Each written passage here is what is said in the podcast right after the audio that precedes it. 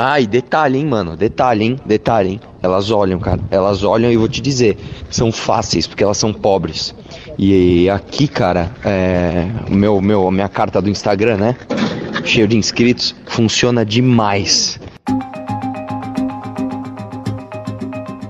Você ouviu um trecho do áudio de mais de três minutos em que o deputado estadual por São Paulo, Arthur Duval, mais conhecido como Mamãe Falei, gravou para um grupo de amigos para falar sobre as refugiadas ucranianas.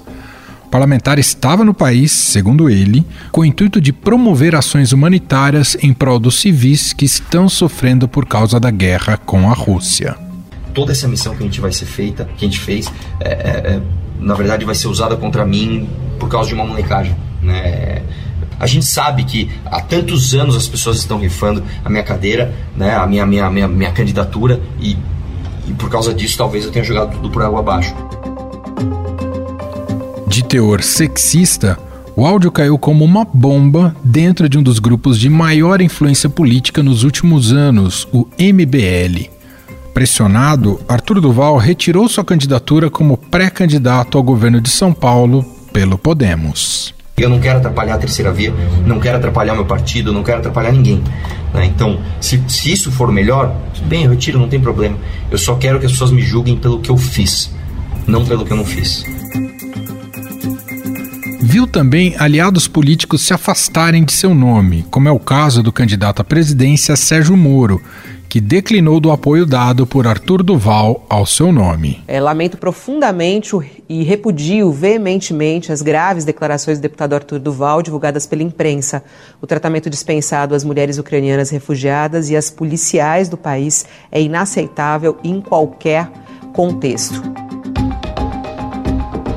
Além disso, cerca de 15 deputados protocolaram uma representação no Conselho de Ética do Legislativo Paulista pedindo a cassação parlamentar por quebra de decoro parlamentar. Assinam o documento nove integrantes do PT, dois do PSOL, dois do PL, um do PCdoB e um do PSDB, sendo cinco mulheres.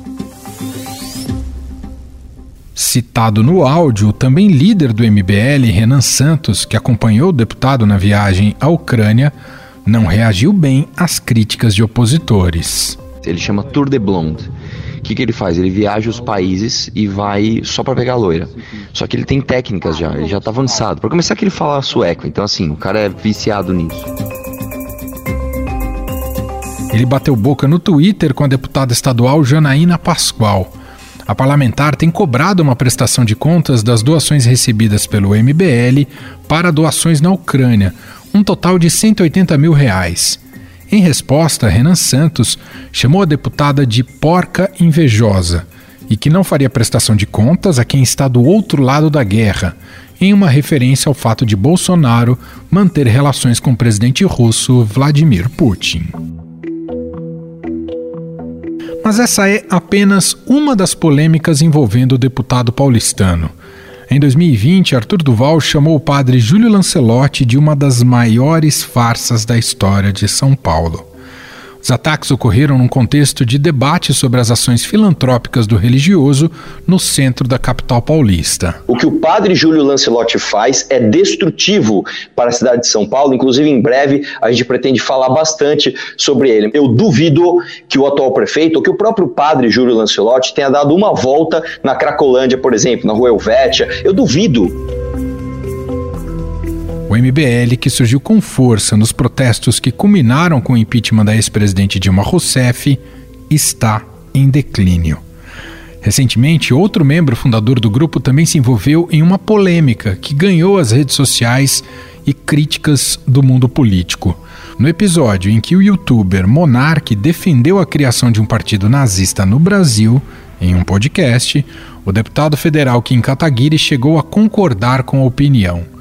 Diante da repercussão, o deputado pediu desculpas à comunidade judaica e disse que errou ao não ter repudiado de maneira veemente a fala de Monarque. É que eu não defendi e não defendo de nenhuma maneira, em nenhum momento, criação de partido nazista. Quem está dizendo que eu disse isso está mentindo. Né? Isso que precisa ficar muito claro. Um outro ponto Uma crítica né, que esses amigos e a comunidade judaica de maneira geral fez a mim é de que eu deveria ter sido mais incisivo, mais duro quando o monarca falou aquelas atrocidades. E, e eu concordo com vocês.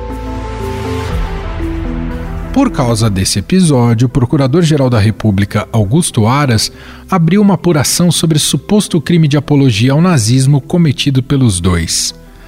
Mas afinal, esses episódios podem representar o fim do movimento Brasil Livre e sua influência na política? Vale lembrar que o próprio Sérgio Moro chegou a afirmar que o envolvimento de movimentos da sociedade civil, como o MBL, podem ser mais importantes para sua campanha que o apoio de partidos políticos. É basicamente o seguinte: nós temos dois ladrões e o juiz. Nós temos um, o Bolsonaro, que para mim é um ladrão, nós temos o Lula, que para mim também é outro ladrão, e nós temos o juiz, que inclusive prendeu um deles. A nossa opção está muito clara. Criado em 2014, o grupo defende pautas como a liberdade econômica, reformas, diminuição da maioridade penal, escola sem partido, entre outros, e é classificado pelos especialistas como liberais conservadores. Composto em sua maioria por jovens, que hoje estão em cargos nos legislativos estaduais e federal, o MBL tem ideologia de direita. Até por isso, em 2018, o grupo apoiou a candidatura de Jair Bolsonaro à presidência da República. Por isso, eu anuncio aqui oficialmente meu voto a Jair Bolsonaro, 17. No dia 7 de outubro, vou votar Jair Bolsonaro. Todo mundo sabe das minhas diferenças, todo mundo sabe dos pontos que a gente diverge, mas agora o que interessa são os pontos que a gente concorda. Só que a aliança teve fim em maio do ano seguinte quando o movimento afirmou que as ideias de Bolsonaro estavam associadas ao autoritarismo. É, com aumento de despesa obrigatória para acomodar é, líderes do Centrão, que ele disse que jamais iria negociar com eles. Né? Também você teve retrocessos na agenda de combate à corrupção, com o presidente é, fazendo seus deputados votarem e depois sancionando a lei de abuso de autoridade. Inclusive, o MBL esteve junto com partidos de esquerda no chamado super pedido de impeachment contra Bolsonaro. Eleitoralmente, nós estaremos muito em breve em campos distintos, fazendo discursos distintos em prol de candidatos distintos. Mas qual não seria a minha pequenez ou a minha mesquinhez se eu me negasse a fazer parte, se eu me negasse a continuar com a convicção, se eu me negasse a continuar com o ideal de derrubar um dos presidentes da República mais criminosos da história do nosso país em razão de picuinha ideológica. Não. No começo deste ano, várias lideranças do MBL saíram do DEM após uma série de brigas dentro do partido e se filiaram ao Podemos, entre eles o próprio Kim Kataguiri. Que dentro de instantes deve começar a filiação de integrantes do MBL ao Podemos. O grupo agora se associa à campanha de Moro e do Podemos, nesse momento em que o ex-juiz se diz vítima de perseguição pelas tentativas de investigar os ganhos dele na Álvares e Marçal. No entanto, esse episódio envolvendo o deputado estadual Arthur Duval, mamãe falei, criou uma cisão dentro da legenda e há quem defenda a expulsão do membro do MBL do partido. O Podemos, inclusive o partido do deputado, vai abrir já nessa segunda-feira um processo contra Arthur Duval, pode ser expulso da sigla. Diante da recente perda de apoio do grupo e das polêmicas envolvendo suas lideranças, a pergunta que fica é: o MBL terá forças para continuar na política? Sobre este assunto, vamos conversar com o cientista político e diretor da consultoria Pulso Público, Vitor Oliveira.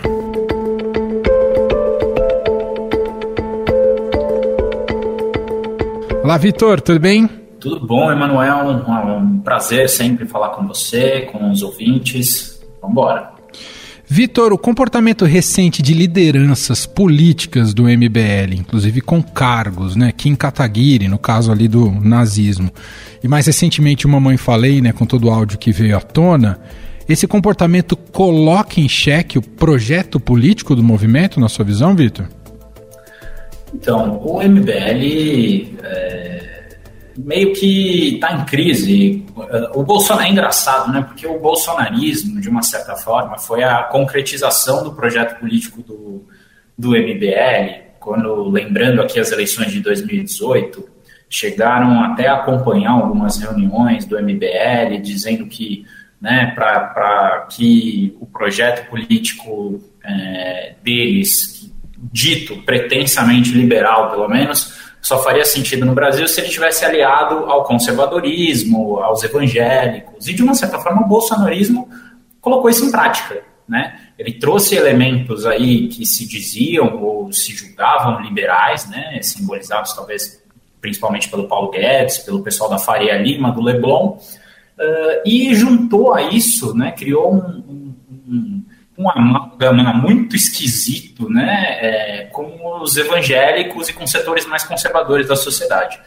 Uh, e, desde então, uh, a impressão que, que eu fiquei, pelo menos, e acho que o, o próprio pessoal do MBL, as lideranças sentiram, foi que eles ficaram sem espaço, ou sem aquele espaço, sem aquele protagonismo que eles haviam ganhado como um veículo mobilizador de pessoas, especialmente em função ali do, do impeachment é, da, da presidente Dilma Rousseff. Né? Então, é, eu acho que o caso do, do MBL, isso que a gente está vendo agora, é, não é uma coisa nova, na verdade. O que é novo, talvez, tenha, seja, obviamente, o tipo de problema com os quais eles estão envolvidos. Né? Mas, mas, de uma certa forma, a questão da relevância e do espaço político que eles ocupam já havia sido colocado em xeque pelo própria, pela, pela ascensão do bolsonarismo. Você falou uma coisa muito interessante, Vitor, porque sempre é mais confortável para um, um movimento político da natureza do MBL e outros, mas é sempre mais confortável estar na oposição e poder gritar contra uh, de quando você não tem mais esse cenário à disposição. É isso, não é, Vitor? Não, com certeza. É, é, mais fácil quando você não tem a responsabilidade. Aquela questão, a velha, a velha questão da, é, é, da ética da convicção né, e da ética da responsabilidade. Né? Então, assim, é, é muito, é muito complicado tomar decisões uma vez que você está exercendo né? É, você está investido de um mandato, você está exercendo ali uma função pública, você tem responsabilidades que te fazem é, deixar de ser pedra, né? Você, você passa a ser vidraça. Né? Precisa tomar decisões, nem sempre as coisas funcionam, por mais bem intencionado que você seja.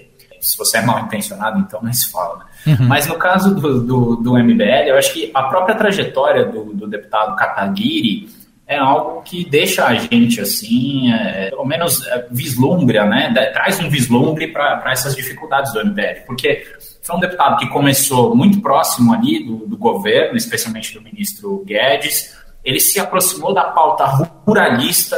Imagina, um movimento totalmente urbano, de jovens, pessoas é, paulistas, na maior parte deles, embora obviamente espalhados pelo Brasil, mas a maior parte aí desses que a gente conheceu, né, é, são, são paulistas, e, e, passou a ser ruralista, né, então você vê aí uma tentativa clara de, de tentar é, ganhar aí um, uma nova pauta, uma nova agenda, enfim.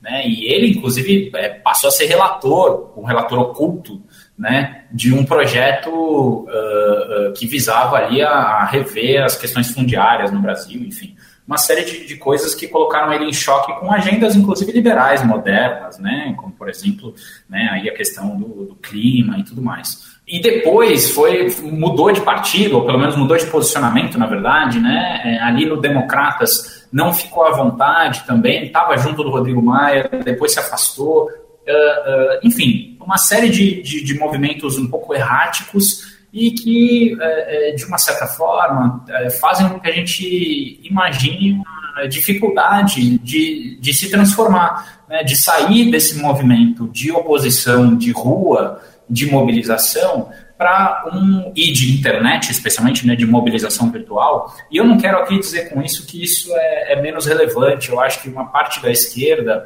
menosprezou o MBL, mas talvez uma parte da direita e talvez inclusive uma parte da mídia tenha superestimado o MBL. Uhum. Né? Então eu acho que eles ficaram aí entre, entre a subestimação e a superestimação eles mesmos não, não souberam entender o seu próprio papel, não conseguiram descobrir esse próprio papel depois do, dos protestos de 2013, né, que é, foi ali onde eles surgiram, e, e do impeachment da presidente Dilma, enfim, ficaram perdidos e os próprios partidos políticos deixaram de ver neles valor. Né? O último movimento que talvez tenha visto valor no MBL como, né, como alguém que tem capital, um movimento que tem capital político, que pode ser interessante desse ponto de vista, talvez tenha sido né, esse movimento da candidatura do Sérgio Moro e do Podemos. E agora isso fica meio que perdido, ou pelo menos em pausa, em função dessas declarações, eu não sei nem como qualificar o, desse deputado do, do, Arthur Duval, conhecido por Mamãe Falei, que de fato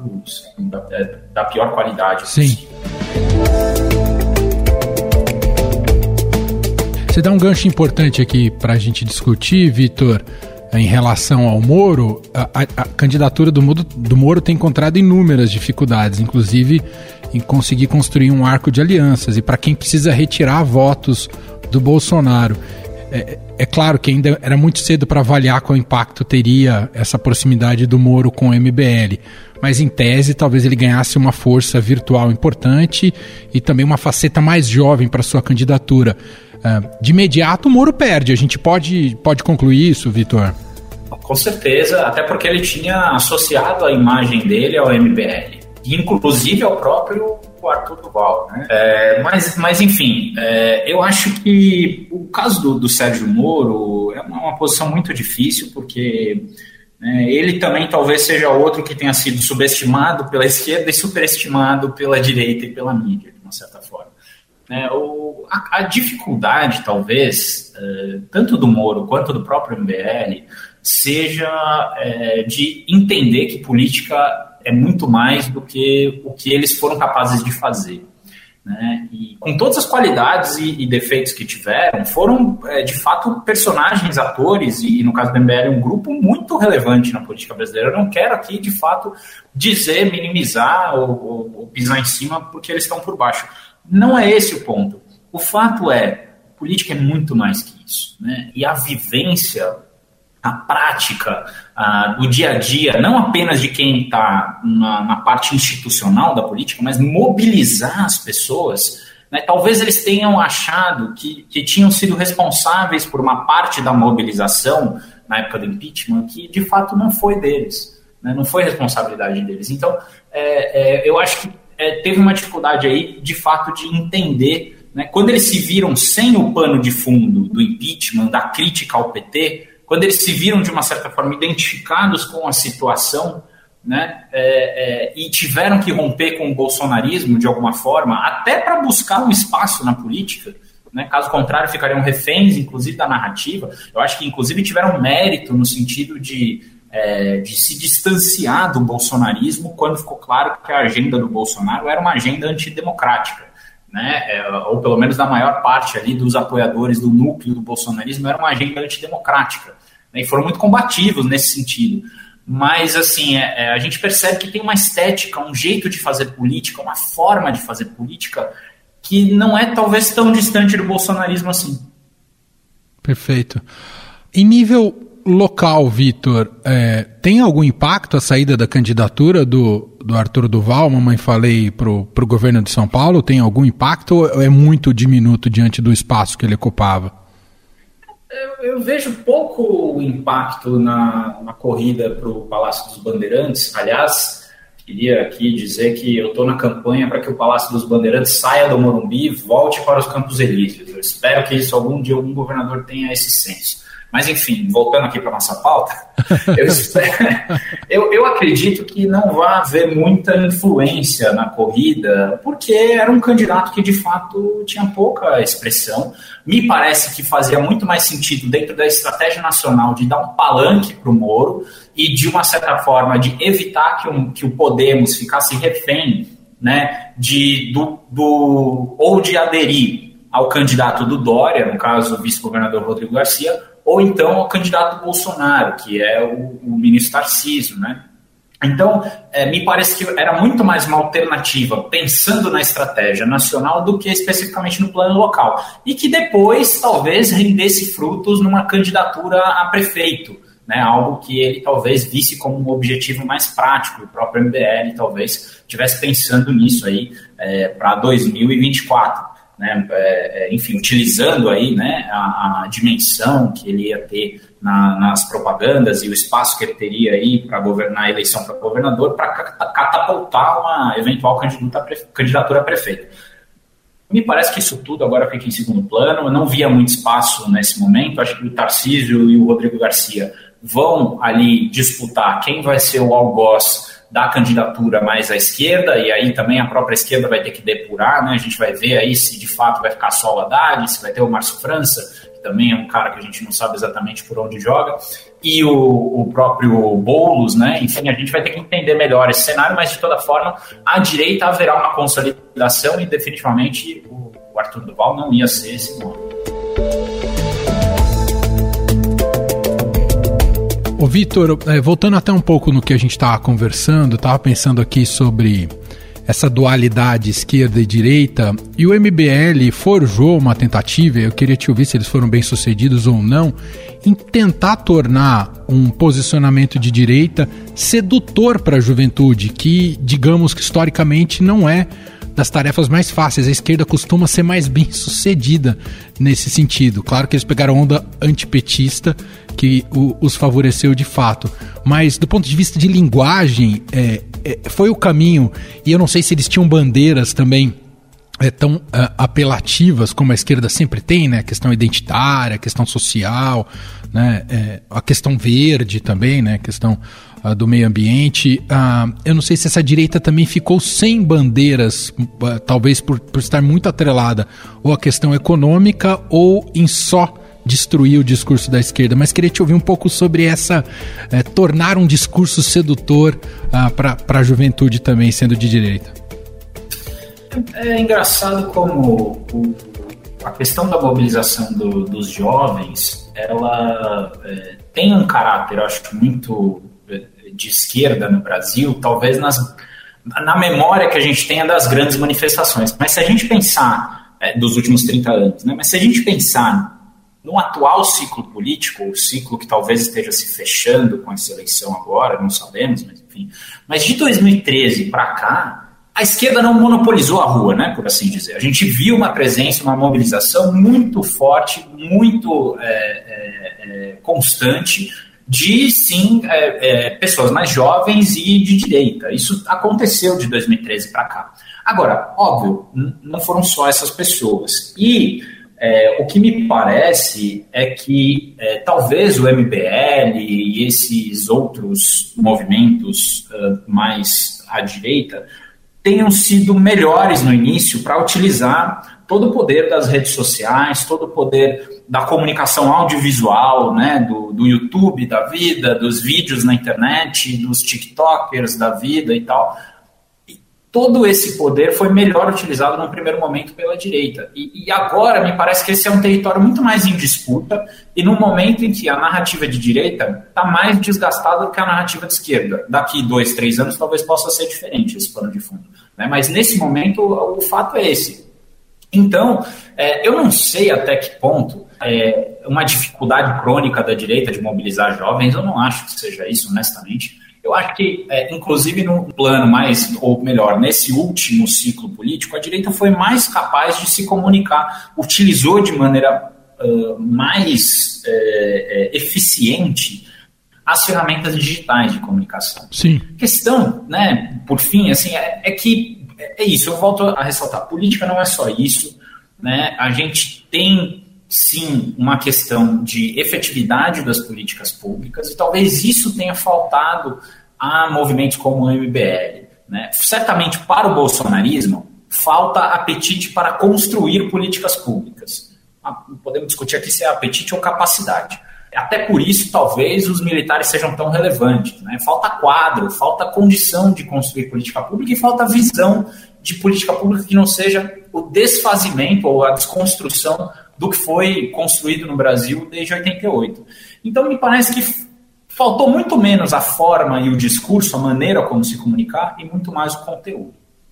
Para a gente finalizar, Vitor, sobre especificamente o futuro do Arthur Duval. é, a gente dá para decretar o fim da sua carreira política diante do, desse escândalo? Infelizmente não. No Brasil, a gente tem uma tendência é, sistemática a relevar atos praticados por políticos, homens especialmente, como se, por exemplo, ele tivesse sido fruto de uma imaturidade, na verdade, enfim, é um homem feito, ele é deputado. As coisas que ele falou, nem se um adolescente fala, já seria digno de, de, de repulsa, né? Que dirá um homem feito deputado. Né? Mas acho que muito mais do que isso é que a gente tem é, casos e exemplos muitos no Brasil de que essas coisas passam. Né?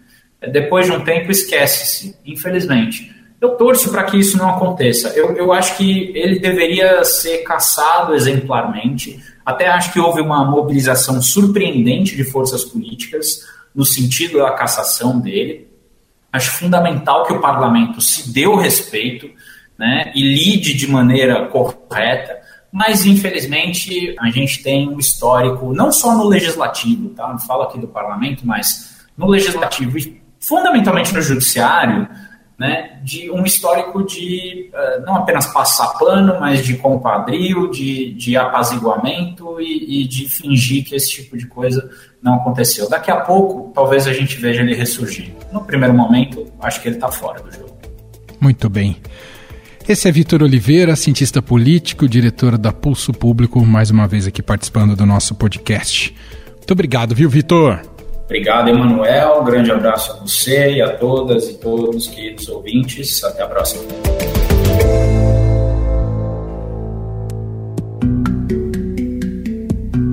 E este foi o Estadão Notícias de hoje, terça-feira, 8 de março de 2022. A apresentação foi minha, Emanuel Bonfim. Na produção, edição e roteiro, Gustavo Lopes, Jefferson Perleberg e Ana Paula Niederauer. A montagem é de Carlos Valério. Escreva para a gente no e-mail podcast@estadão.com. Um abraço para você e até mais.